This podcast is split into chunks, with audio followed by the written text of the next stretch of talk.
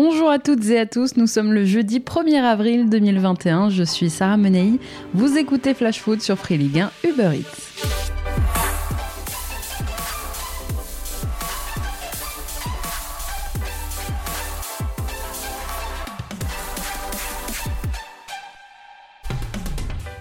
Ni rassurant, ni spécialement inquiétant à deux mois et demi de l'euro.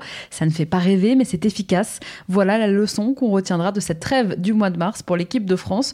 Une contre-performance contre l'Ukraine, une réaction timide au Kazakhstan et une petite victoire hier face à la Bosnie-Herzégovine.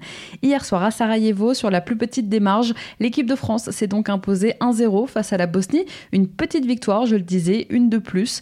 Finalement, c'était un match à l'image des deux précédents pendant cette trêve. On a vu des Bleus dominer sans écraser véritablement l'adversaire avec toujours autant de difficultés face au bloc bas, face aux équipes bien regroupées derrière. Mais encore une fois, l'essentiel est là, trois matchs, deux victoires, un nul, un résultat qui permet aux Bleus de s'installer confortablement en tête de leur groupe D de ces éliminatoires de la Coupe du Monde 2022.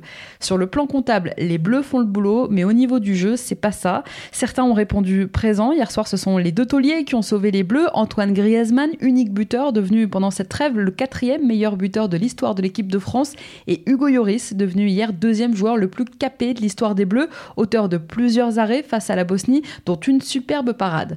De retour en grâce à l'Atlético de Madrid, Thomas Lemar a lui confirmé sa bonne forme sous le maillot bleu qu'il retrouvait après un an d'absence. Lemar a montré pendant cette trêve qu'il aurait son mot à dire pour entrer dans le 11 de départ de Didier Deschamps pour l'Euro. Pour certains, en revanche, ce sera plutôt une trêve à oublier, notamment pour Kylian Mbappé, qui, on le verra dans un instant, se dit lassé des critiques. L'équipe de France referme cette fenêtre internationale avec quelques doutes et une équipe qui, à l'image du binôme Pogba-Rabiot hier soir, ronronne. Tout dépend maintenant si ce sont les résultats qui vous procurent le plus d'émotions ou si pour vous le contenu, la performance compte. C'est l'éternel débat.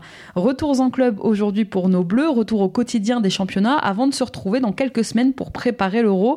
D'ailleurs, sachez que l'UEFA envisage d'autoriser plus de 23 joueurs par sélection pour cet euro, comme le réclament plusieurs sélectionneurs face aux risques évidemment liés à la pandémie. Ce ne sont donc pas 23, mais peut-être 26 ou 27 joueurs français qui pourraient être appelés au mois de juin. Allez, c'est parti pour notre tour des clubs.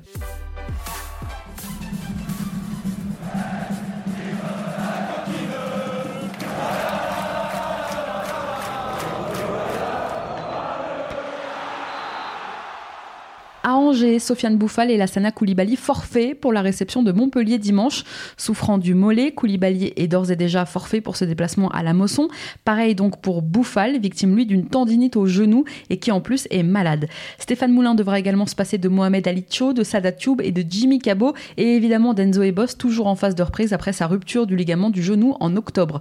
Mais la convalescence du défenseur angevin se passe bien, il pourrait retrouver les entraînements collectifs d'ici un mois. Plombés par la pandémie, les Girondins de Bordeaux ont dû s'en remettre à leur actionnaire principal, King Street, pour respirer un peu. Selon les informations de Sud-Ouest cette semaine, les Girondins ont augmenté leurs fonds propres de 40 millions d'euros en décembre, permettant ainsi au club de passer l'épreuve de la DNCG en couvrant le déficit de la saison estimé à environ 80 millions d'euros hors vente pour les Girondins. Désormais, le capital du club s'élève à 83,4 millions d'euros. Bonne nouvelle pour le Stade brestois qui va pouvoir compter sur Ronald Pierre Gabriel pendant encore un an. Prêté par Mayence l'été dernier, le joueur va rester en Bretagne la saison prochaine puisqu'une clause dans son prêt stipulait une prolongation automatique d'une saison s'il venait à jouer 20 matchs. C'est chose faite. Pierre Gabriel donne satisfaction à Olivier Dalloglio cette saison et sa prolongation du prêt est une très bonne nouvelle. Le défenseur de 22 ans sera donc dans les rangs brestois la saison prochaine. Mardi soir, la Mauritanie s'est qualifiée pour la prochaine Cannes grâce à un succès 1-0 en République centrafricaine. Le but de la victoire a été inscrit par l'attaquant dijonnais Aboubacar Kamara qui fêtait sa deuxième sélection. La Mauritanie termine deuxième de son groupe derrière le Maroc. Bruno Ekwele Manga et Didier Ndong se sont également qualifiés avec le Gabon. Enfin, le gardien dijonnais Saturnin Alagbe va lui pouvoir rentrer en France aujourd'hui après quelques jours de galère avec sa sélection du Bénin et un embroglio autour de tests Covid réalisés en Sierra Leone qui les a empêchés de disputer leur dernier match de qualif. Les Béninois vont tous rentrer aujourd'hui. Leur match face à la Sierra Leone est reporté au mois de juin. La Confédération africaine, la CAF, a ouvert une enquête. À l'occasion de la 31e journée de Ligue 1, samedi soir, le RC Lens accueille l'OL au Stade Bollard. À cette occasion, ce matin, en conférence de presse, l'entraîneur des 100 et or, Franck Hayes, a fait le point sur son groupe. Facundo Medina sera suspendu pour cette rencontre pour une accumulation de cartons jaunes. Il ne reprendra que dimanche. Zakaria Diallo, qui est à l'arrêt pour problème lombaire, ne sera pas là non plus. Arnaud Kalimwendo a lui repris lundi dernier avec le groupe. Il sera donc bien là à Bollard pour affronter Lyon. Hier soir, pour le troisième et dernier match de cette trêve internationale, Adrian Grebic et l'Autriche ont perdu 4-0 face au Danemark, tandis qu'Armand Lorienté et les espoirs tricolores ont battu l'Islande. Les Bleus se sont qualifiés pour la phase finale de l'Euro Espoir. Grebic et Lorienté vont rentrer à Lorient aujourd'hui. Jérémy Morel, qui a repris la semaine dernière, a de nouveau ressenti une gêne au psoas. Il sera absent de l'entraînement aujourd'hui et demain. Christophe Pellissier a indiqué qu'ils allaient évaluer évidemment l'état de sa blessure, alors que Lorient reçoit Brest dimanche à 15h. Julien Laporte était toujours en soins en ce milieu de semaine. Le défenseur central était espéré à l'entraînement aujourd'hui. En revanche, Vincent Le Goff, qui était blessé aux ischios depuis le match contre Nice, a repris. Normalement, il postule à une place dans le groupe pour ce derby. On continue notre tour des clubs dans un instant, mais avant ça, c'est l'heure de notre déclat du jour et elle est signée Kylian Mbappé. C'est mon cœur qui parle. vous avez un chef d'espoir qui retenue.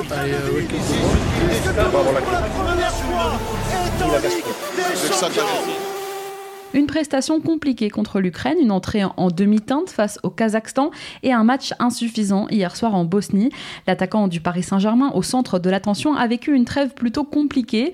Hier soir, après la rencontre, Bappé, au micro d'Hertel, a évoqué un contexte difficile à vivre pour lui avant d'évoquer, vous allez le voir, son avenir à Paris. Bien sûr que ça, ça fatigue, surtout quand, quand tu joues dans un club de ton pays, que tu tu donnes tout pour ton équipe nationale aussi. Bien sûr qu'au bout d'un moment, ça fatigue. C'est différent que pour les, joueurs qui jouent à l'étranger. Ils reviennent ici que pour l'équipe nationale. Moi, je suis là tout le temps. Donc, bien sûr que ça parle beaucoup plus. Voilà, c'est un, un, contexte différent, mais je savais en signant à Paris que que j'allais être de ce, contexte-là, mais euh, on, verra, on verra par la suite. Bien sûr que ça joue, bien sûr que ça joue. Mais après, euh, il n'y a pas que ça, il n'y a pas que ça. Mais euh, le plus important, c'est de se sentir bien où on est et de prendre du plaisir tous les jours au quotidien. Si j'avais avancé, je serais venu déjà en parler. Euh, bien sûr que quand j'aurai pris ma décision, je viendrai en parler. Pour l'instant, Bappé réfléchit et le PSG reste évidemment suspendu à la décision de son joueur. Ce qui est certain, c'est qu'avec ce genre de déclaration, Bappé va enflammer la presse espagnole, d'autant plus qu'on a appris aujourd'hui qu'il y aurait bien des élections au Real Madrid cet été. Après 12 ans passés à la tête du club, Florentino Pérez remet sa place en jeu et dans ce contexte, Bappé va évidemment devenir un enjeu électoral. Allez, on reprend notre tour des clubs direction Lyon. Lyon, où la piste Galtier a été relancée. En fin de contrat avec l'OL, Rudy Garcia ne sait pas encore s'il pourra prolonger ou pas en fin de saison. Il y a quelques jours, alors que le club annonçait la prolongation de Marcelo, le président Jean-Michel Aulas disait n'avoir pas encore fixé sa décision et ne pas vraiment avoir avancé dans ce dossier avec son entraîneur. Eh bien, selon les informations du Parisien, aujourd'hui, Garcia n'a pas beaucoup de chance de rester sur le banc de l'OL à l'issue de la saison, peu importe le classement final. Pour le remplacer, le nom de Christophe Galtier est donc de plus en plus cité. Profil serait très apprécié par la direction lyonnaise. Le coach du LOSC serait même la piste prioritaire des dirigeants lyonnais. Alors pour rappel, Galtier est déjà passé par la case Lyon lorsqu'il était adjoint d'Alain Perrin lors de la saison 2007-2008. Il lui reste pour l'instant un an de contrat dans le Nord. En attendant, Garcia est encore là et il a fait le point ce midi en conférence de presse sur l'état de son groupe à 48 heures d'affronter Lens dans le cadre de la 31e journée. Et eh bien pour ce match, l'entraîneur de l'OL ne pourra pas compter sur Jamel Ben Lamri ni sur Oussem Aouar. Ben Lamri s'est blessé aux ischios en sélection algérienne et Oussem Aouar, victime d'une alerte musculaire avant la trêve, eh bien il n'y a pas assez de certitude qu'il n'y ait pas de risque de rechute pour lui. Il sera donc absent face à Lens. Je crois que c'est la maladie qui qui fait plus peur pour, à tout le monde que, que, le reste.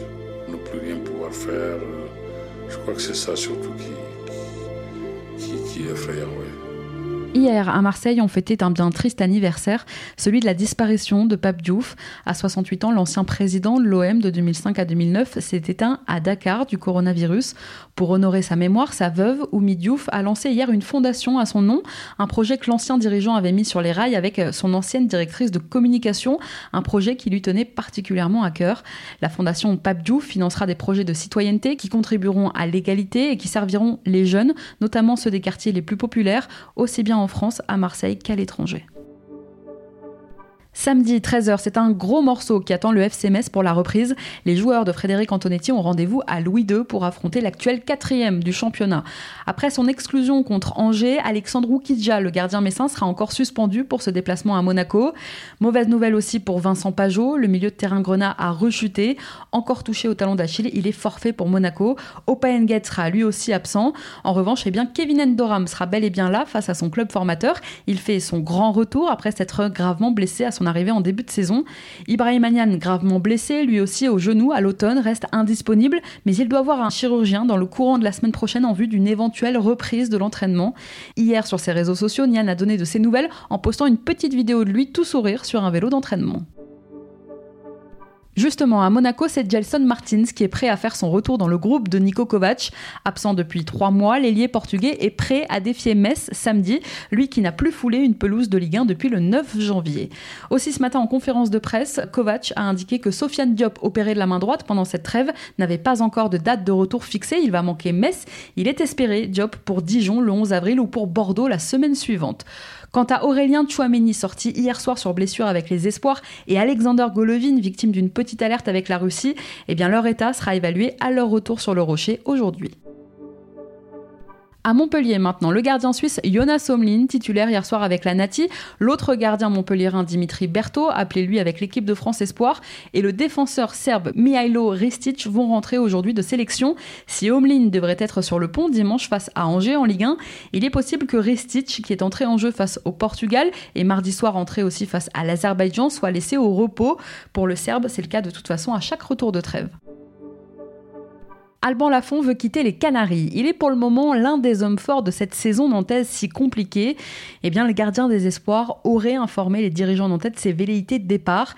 Les Canaries sont actuellement 19e au classement en Ligue 1, ils risquent la descente.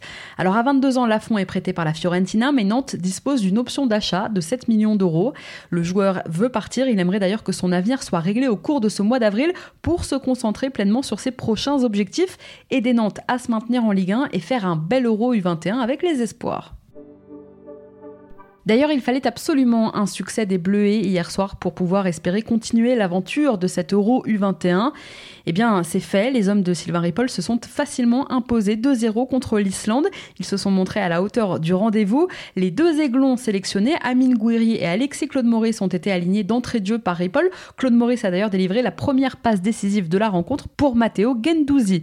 Et puisqu'on parle des aiglons, l'OGC Nice pourrait perdre deux de ses pépites cet été, courtisés en France mais aussi en Bundesliga Salim Ben Seguir et Bilal Nadir n'ont pas trouvé d'accord avec les Aiglons au sujet de la signature d'un premier contrat pro. Ils pourraient prendre la tangente dès cet été. Après la victoire 1-0 de la Norvège face au Monténégro mardi soir, Berger Melling est rentré à Nîmes. Le latéral gauche a disputé l'intégralité des trois rencontres de sa sélection pendant cette trêve. Alors pourra-t-il enchaîner dimanche après-midi pour ce match très important qui attend les Crocos en Ligue 1 face à Saint-Etienne ou aura-t-il besoin de souffler? En charnière centrale, le staff de Pascal Planck devra aussi trancher entre le retour du capitaine Anthony Briançon, qui ne ressent plus de douleur à la cuisse, ou faire le choix de la continuité avec un binôme Weda Gessoum. L'attaquant bosnien du Nîmes Olympique, qui n'a pas joué hier soir face aux Bleus, Aris Duljevic, va rentrer à Nîmes aujourd'hui. Concernant Matteo Alinvi avec le Bénin, lui aussi sera de retour en France cet après-midi. Je vous en parlais en début de semaine, et eh bien c'est confirmé pour Robert Lewandowski. Le Polonais sera bien absent mercredi prochain pour affronter le Paris Saint-Germain en quart de finale allée de Ligue des Champions. Touché au ligament du genou droit dimanche dernier contre Andorre avec la Pologne, Lewandowski devrait être indisponible environ 4 semaines. Il devrait, parce qu'on apprend aujourd'hui par la presse allemande que l'attaquant du Bayern espère être en mesure de disputer au moins le match retour contre le PSG dans deux semaines, donc bien plus tôt que prévu. Pour atteindre son objectif, Lewandowski va tout mettre en œuvre pour récupérer le plus rapidement possible. Celui qui a inscrit 35 buts en seulement 25 matchs de Bundesliga cette saison se dit persuadé de pouvoir revenir rapidement à la compétition. À Paris, après les retours prématurés d'Alessandro Florenzi et de Marco Verratti, la blessure aussi d'Abdou Diallo avec le Sénégal, eh bien voilà que Danilo est à son tour convalescent. Le milieu de terrain portugais est touché au mollet, il est rentré à Paris, il va passer des examens complémentaires. Verratti, lui, est d'ores et déjà forfait pour le choc face à Lille de samedi après-midi. On ne sait pas encore s'il pourra affronter le Bayern mercredi soir. Et décidément, dans les grands clubs, on va continuer pendant longtemps de maudire les trêves internationales. Mauvaise nouvelle pour Bruno Genesio, exclu à Metz il y a dix jours, l'attaquant du stade rennais Jérémy Doku a écopé de trois matchs de suspension, dont un avec sursis. Réuni hier soir, c'est la commission de discipline de la LFP qui a décidé de cette sanction. Après avoir inscrit son premier but sous les couleurs rennaises, l'attaquant belge avait été exclu pour une vilaine semelle sur la cheville de Thomas Delaine. Doku manquera donc les deux prochaines rencontres du Stade Rennais contre Reims dimanche puis contre Nantes le week-end prochain. Sachez aussi qu'hier soir avec les espoirs, Fetou Mawassa s'est offert une jolie passe décisive pour Hudson Edouard. Bruno Genesio va pouvoir compter sur lui ce week-end. Enfin, à Strasbourg, on termine avec une info mercato. Après Mohamed Simakan, c'est un autre joueur qui pourrait partir en Bundesliga cet été. Titulaire couloir gauche au Racing, Anthony Cassis serait surveillé par de nombreux clubs, en France comme en Allemagne. L'été dernier, Wolfsburg avait approché Strasbourg. Cette piste serait toujours d'actualité. À 23 ans, Cassis pourrait rapporter près de 4 millions d'euros à son club formateur. Merci à tous d'avoir été avec nous, c'était Sarah Menei. Vous écoutiez Flash Foot, on se retrouve demain pour parler de ce qui vous attend à l'occasion de la 31e journée de Ligue 1.